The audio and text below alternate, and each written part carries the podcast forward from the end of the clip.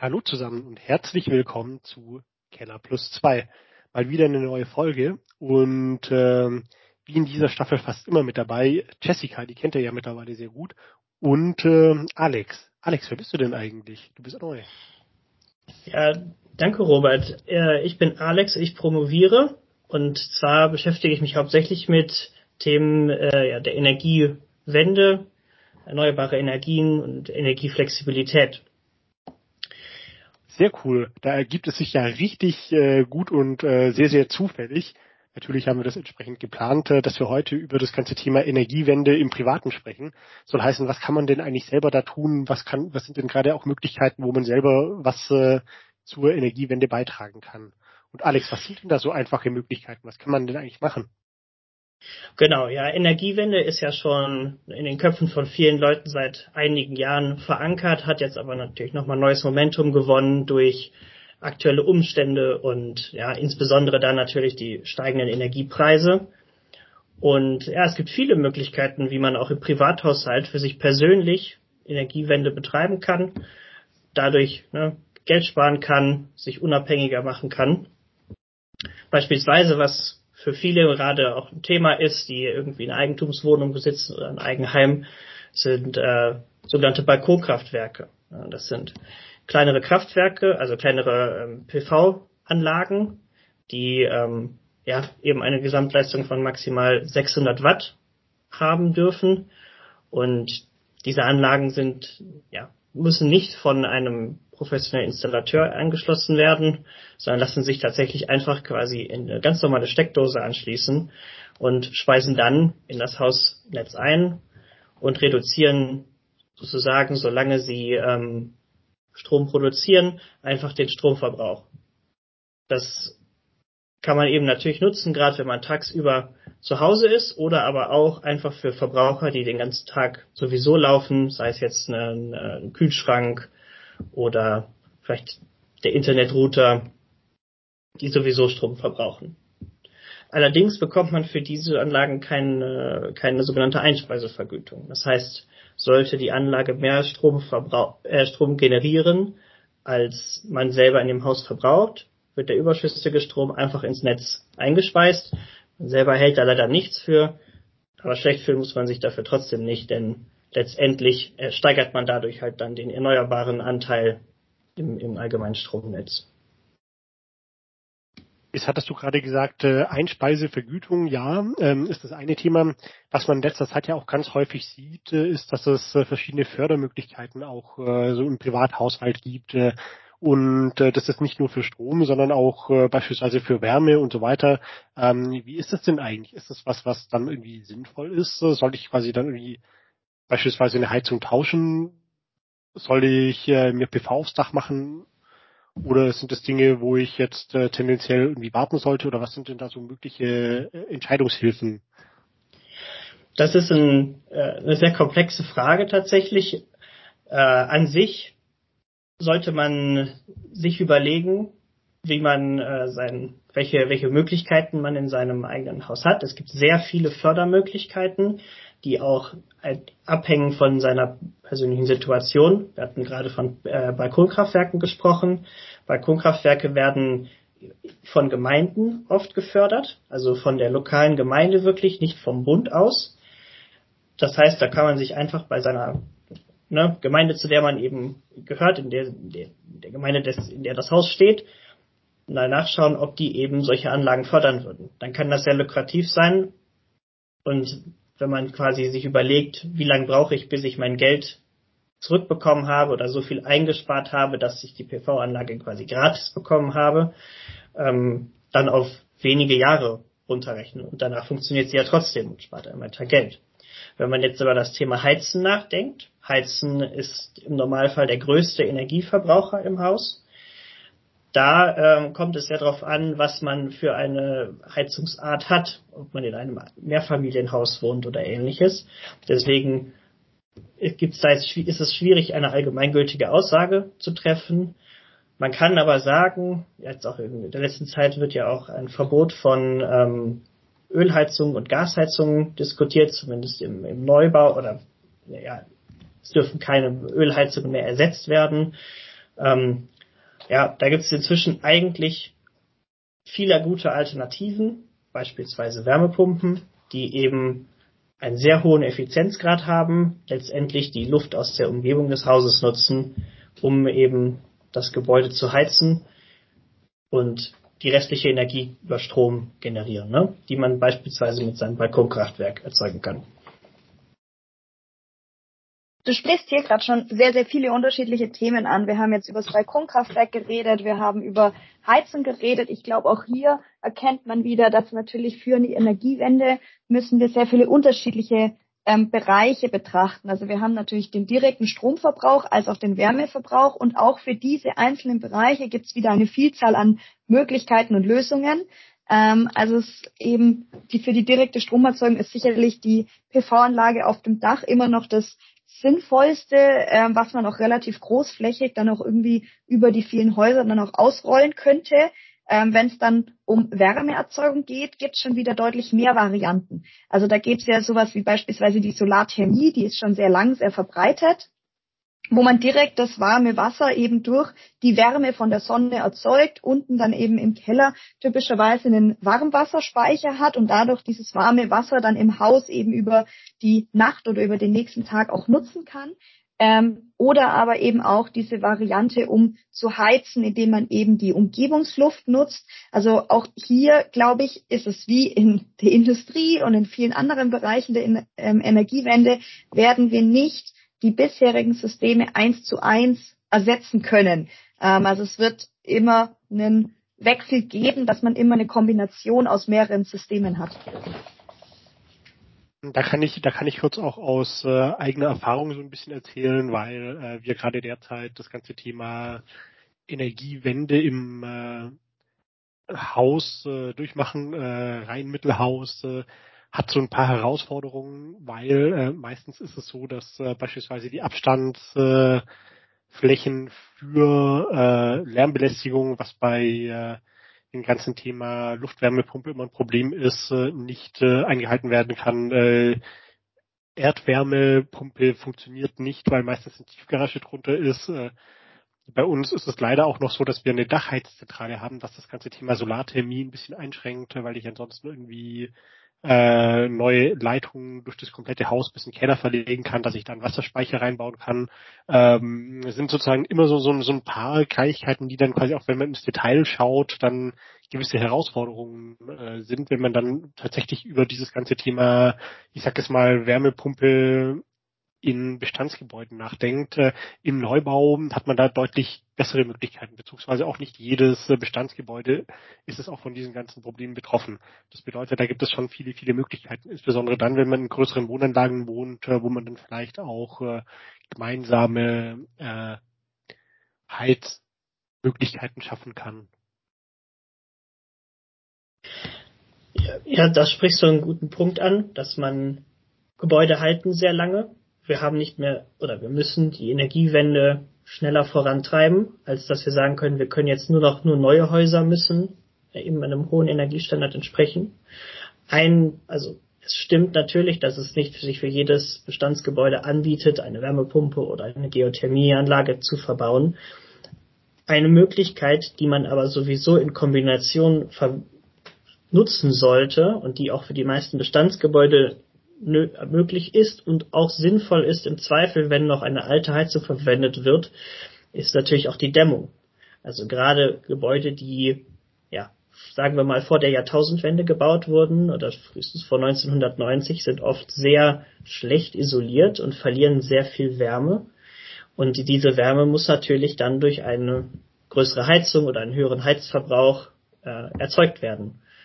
Und so, so senkt man seinen Energieverbrauch, beispielsweise von Öl, Gas oder Strom bei einer Wärmepumpe, natürlich immens, wenn man die ähm, Dämmung des Hauses verbessert. Auch hierfür gibt es Fördermöglichkeiten.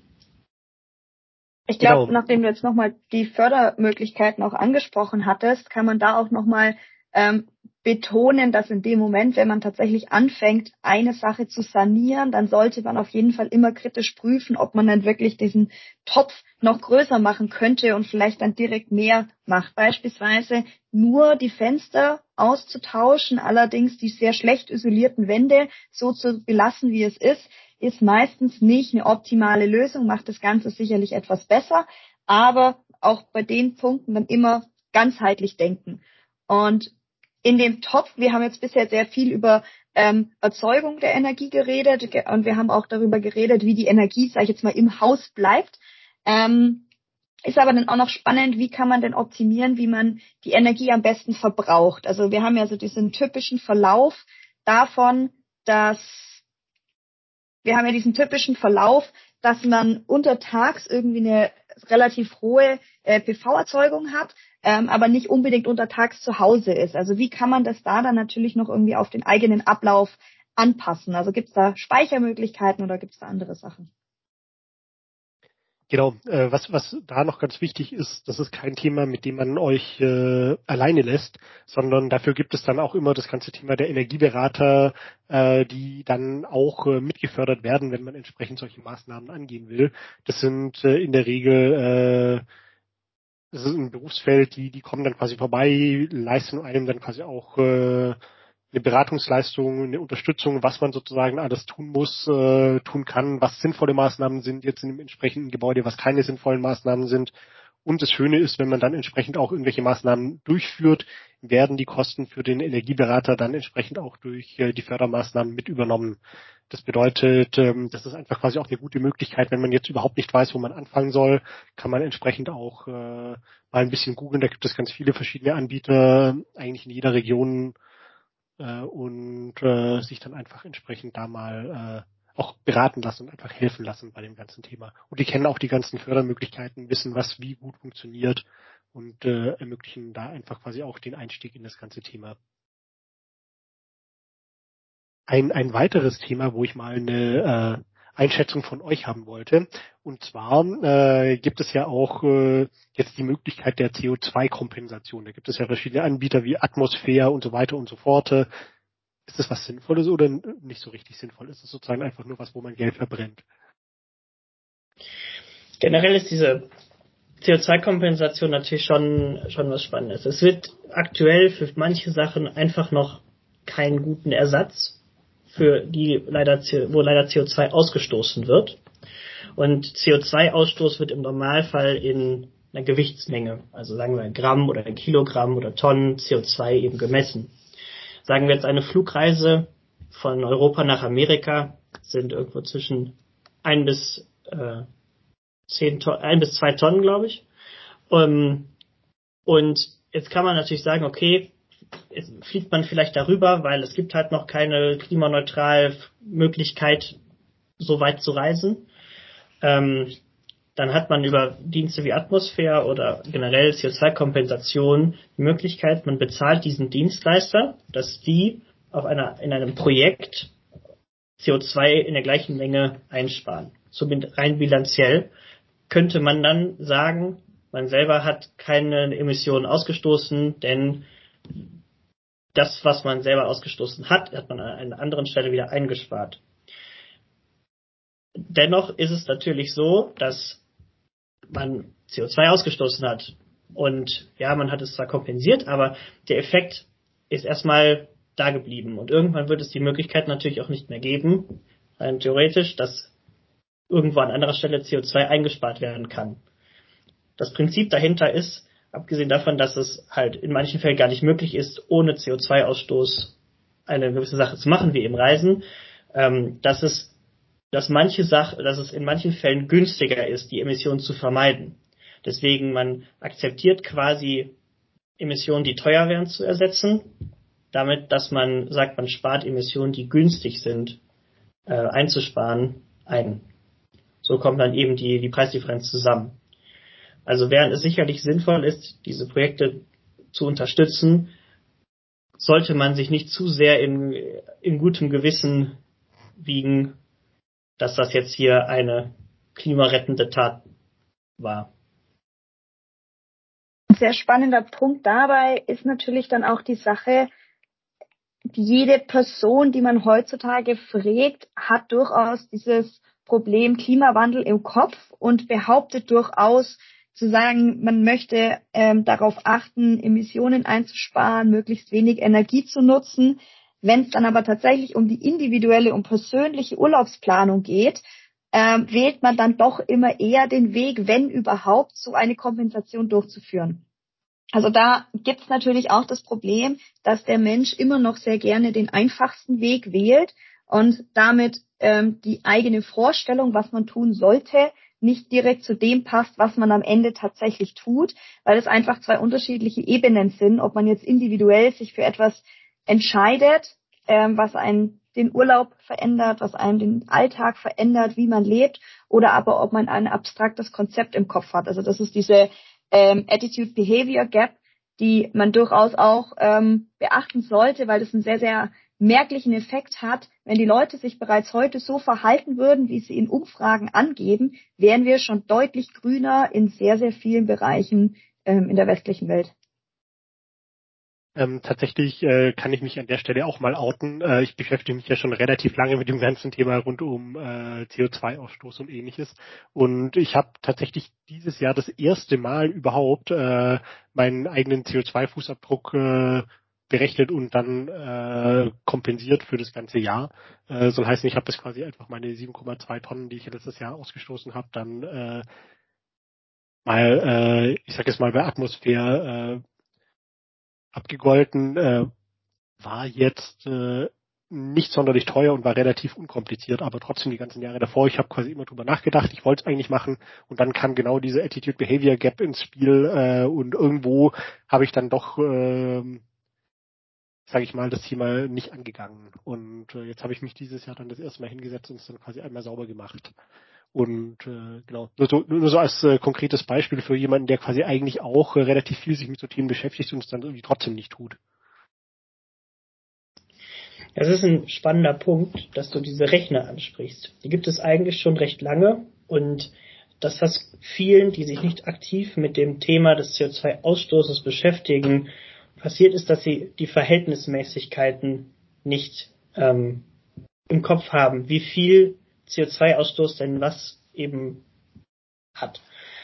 Zum Beispiel eine, äh, wie eben angesprochene Flugreise entspricht, also eine Tonne entspricht ungefähr bei einem modernen Auto 10.000 Kilometer Autofahren. Das heißt, wenn man jetzt nach Amerika und zurückfliegt, dann ist man irgendwo ähnlich gestellt wie jemand, der vielleicht 25, 30.000 Kilometer Auto gefahren hat. Mit anderen Worten, verzichtet man aufs also jemand, der aufs Pendeln verzichtet und das Ganze ja mit dem Fahrrad fährt, dafür aber eine weite Flugreise macht, ist deswegen um klimatechnisch am Ende ähnlich gestellt. Jemand, der keine Flugreise macht und stattdessen eben viel Auto fährt. Tatsächlich kann ich bei mir jetzt erzählen, äh, bei mir waren die ganz großen Blöcke, also ich, wir haben ein Auto, fahren damit Währung, also nur wenige Dinge, ähm, ist quasi ein altes gebrauchtes Auto. Hauptsächlich fahre ich Zug. Bei mir war tatsächlich Zug und äh, die alte Heizung waren die beiden großen CO2-Treiber. Heizung ist das quasi ein Thema, das ich jetzt gerade angehe. Und dann hoffe ich, dass ich nächstes Jahr ein bisschen kleineren Fußabdruck habe. Ähm, was tatsächlich auch damit reinspielte, um nochmal ganz kurz so eine Biege in den Tourismus reinzukriegen, ist auch äh, das Thema, wie viel CO2 verbraucht denn eigentlich was? Und äh, das Thema Flugreisen tut, äh, haut quasi tatsächlich extrem rein äh, immer dann, wenn ich über äh, Urlaube nachdenke. Wenn ich jetzt einmal nach, äh, äh, nach Indonesien fliege und zurück, dann habe ich in etwa so viel äh, CO2 wie ein Durchschnittsdeutscher eigentlich in seinem kompletten Jahr benötigt, äh, ausgestoßen. Und ähm, da ist sozusagen auch wieder das ganze Thema, äh, man, man redet derzeit häufig auch äh, sehr, sehr schlecht über ähm, Skilifte und äh, Wassererzeugung ist tatsächlich äh, was, ähm, was auch vor dem Wassergesichtspunkt, vor dem landschaftlichen Gesichtspunkt super, super negativ ist, wo es nicht ganz so schlimm ist, ist äh, sozusagen äh, beim ganzen Thema CO2, weil wenn die Alternative ist, dass Leute wohin fliegen, dann ähm, werfe ich lieber Skilifte an und lasse die Leute durch Deutschland fahren. Sozusagen nur CO2, jetzt nicht die ganzen anderen äh, Schadthemen, die da noch mit dranhängen. Um da eine etwas direktere Verknüpfung herzustellen mit dem Schaden, den etwas auslöst, ähm, wird ja viel das Thema CO2-Zertifikate oder CO2-Steuer ähm, auch diskutiert. Beispielsweise, wenn man eine, eine CO2-Steuer, also wenn man eine CO2-Steuer ansetzen würde, würden Flugreisen deutlich, deutlich teurer werden als Zugreisen, womit man zum Beispiel innerdeutsche Flüge unattraktiver machen könnte und die Verursacher ein wenig die Beseitigung des Problems mitfinanzieren würden. Genau, wir haben ja zurzeit auch äh, keine Kerosinsteuer, was ja quasi da auch nochmal mit äh, reinhaut. Ähm, was aber, glaube ich, so ein bisschen dem ganzen äh, internationalen Flugverkehr äh, geschuldet ist. Genau. Ähm, ich würde an der Stelle gerne schließen. Wir haben, glaube ich, so einen Überblick gemacht äh, über das ganze Thema, was kann man eigentlich so im Alltag tun. Natürlich gibt es noch unglaublich viele weitere Themen, äh, wo man dann vertiefen kann. Äh, vielen Dank dir, Alex, dass du da warst. Äh, und euch allen da draußen vielen Dank fürs äh, Zuhören und äh, bis zum nächsten Mal. Macht's gut. Ciao. Sehr gerne. Danke für die Einladung. Danke, sage ich ebenso. Ciao.